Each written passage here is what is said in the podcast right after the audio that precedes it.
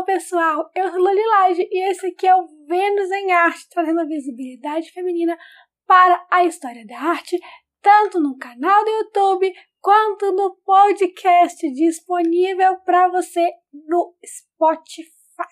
Estamos na nossa série sobre as mulheres do movimento pós-impressionista e hoje falaremos de mais uma delas, a galesa Gwen John.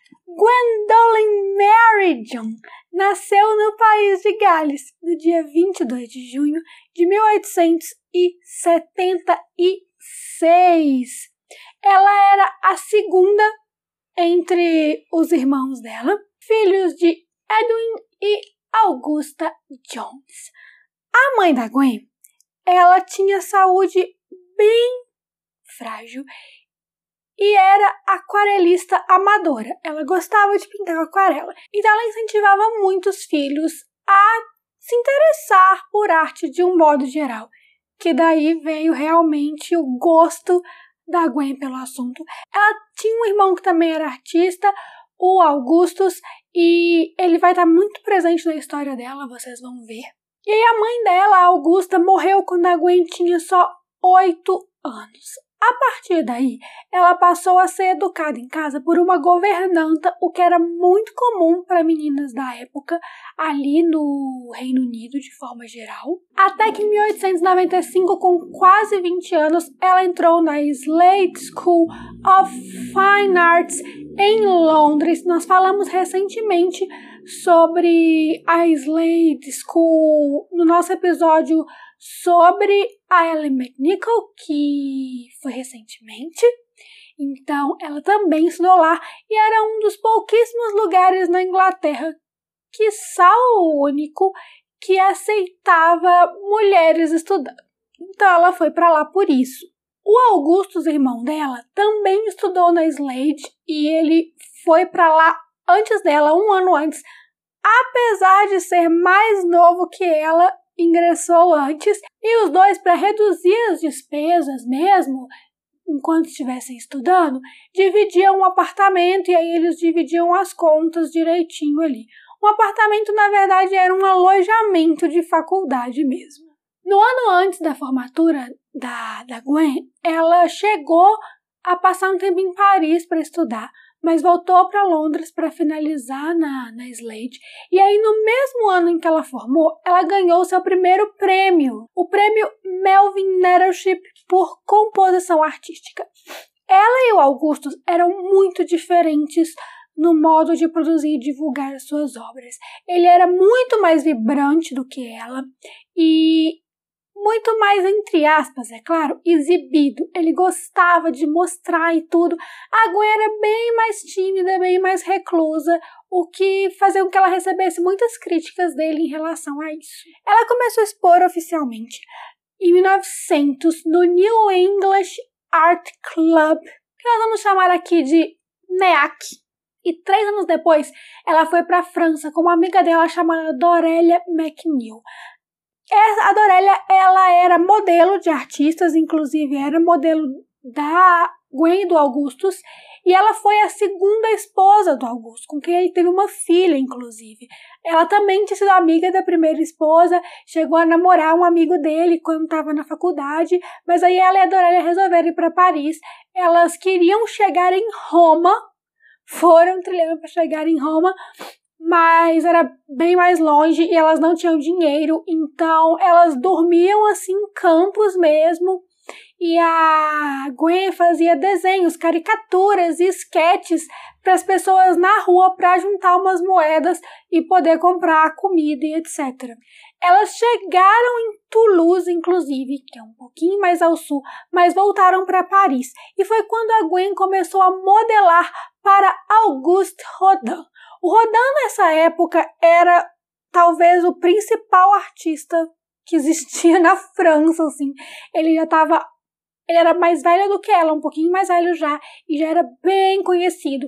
Foi mais de 10 anos depois do final do relacionamento dele da com a Camille Claudel, que a gente tem um episódio sobre a Camille aqui, a vida dos dois estava super interligada. A gente nunca estuda um sem falar do outro. E nisso, de 1904, começar a modelar para o Rodin, ela começou também a ter um relacionamento com ele, um relacionamento que durou por volta de 10 anos. A Gwen, ela tinha uma característica ao se relacionar, que quando ela estava realmente apaixonada pela pessoa, ela ficava obcecada, assim. O Rodan estava mantendo uma certa distância dela nas cartas e quando eles se comunicavam, porque ela era assim fervorosa no romance. Eu tento não falar disso aqui uma vez que é um canal acadêmico, mas dessa vez é impossível, porque canceriana, né, amores? A Gwen, inclusive, era bissexual. Ela teve relacionamentos tanto com homens quanto com mulheres. E essa característica da super obsessão dela não foi uma exclusividade do relacionamento dela com Rodan. Ela, o último, a última pessoa que ela namorou na vida foi uma mulher chamada Vera Omansoff, em 1930, indo um pouquinho pra frente para voltar daqui a pouco. E o relacionamento dela com a Vera também foi muito marcado por isso. E isso não agradava a Vera, inclusive, foi o que fez ela não querer continuar com a Gwen. Ela conhecia muitos artistas influentes da sua época, como Matisse, por exemplo, artistas vanguardistas e tudo mais que estavam ali nesse meio dos movimentos de vanguarda que iam nascendo. Mas ela era muito tímida, como já foi dito, então ela gostava de produzir sozinha, um pouquinho mais reclusa. Isso era uma característica dos principais pós-impressionistas. Eles não gostavam de produzir em grupinho, nada, eles gostavam de cada um ter o seu jeitinho, o seu estilo e tudo mais. A Gwen era muito assim. E ela começou também a se tornar um pouco religiosa. Ela foi conhecendo um pouco mais sobre o catolicismo, se tornou devota e ela escrevia muito em cadernos, poemas e rezas assim, falando sobre a fé dela e como ela tinha ambição de ser uma pintora de Deus ou de se tornar uma santa um dia. E ela continuou exibindo na NEAC até 1911, que foi quando ela não precisou mais fazer isso, porque ela conseguiu um patrono. Foi patrocinada pelo John Quinn, que comprou praticamente todas as suas obras até morrer em 1924. Ou seja, ela teve 13 anos de patrocínio, o que fez com que ela pudesse parar de modelar e, enfim, viver realmente só dos, das pinturas, desenhos, do trabalho artístico dela. Nesse meio tempo, em 1913, ela também tem uma série de quadros de uma freira chamada Mère Marie Posepin, que era a fundadora da Ordem das Irmãs de Caridade Dominicanas em Meldon. E esses retratos dessa, dessa freira, eles eram todos dela de frente, com as mãozinhas juntas e tudo, o que a partir daí firmou-se como o estilo pessoal da Gwen. Ela pintava muitas cenas de cotidiano, retratando mulheres e crianças, retratos de mulheres e gatos. Ela amava gatos.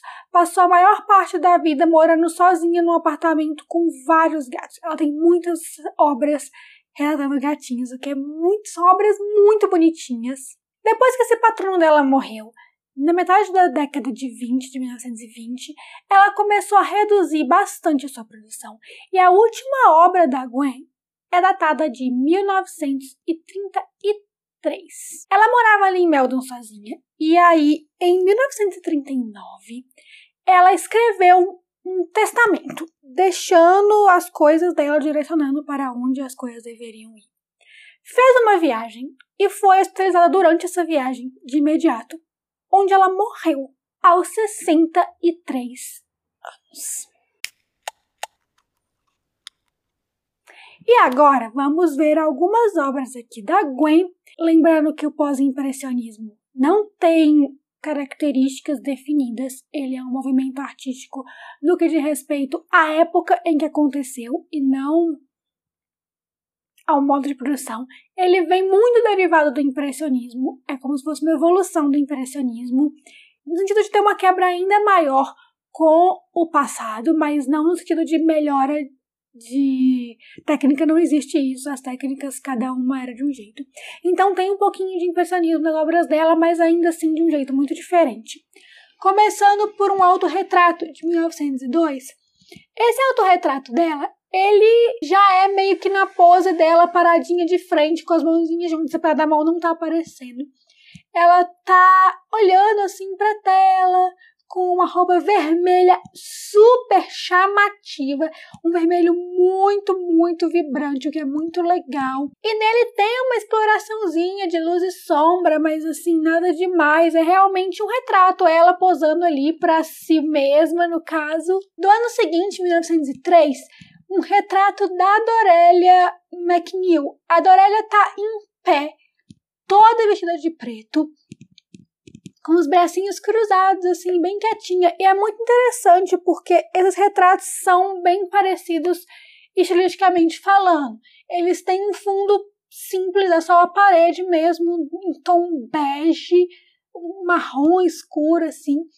As roupas são escuras também, elas não estão com nenhuma expressão facial, é simplesmente parada olhando para a câmera em pose simples, é tudo muito, muito simplesinho. Entre 1904 e 1908, ela fez uma série de gatos, todos em grafite e aquarela sobre papel. São muitos gatos, é muito bonitinho.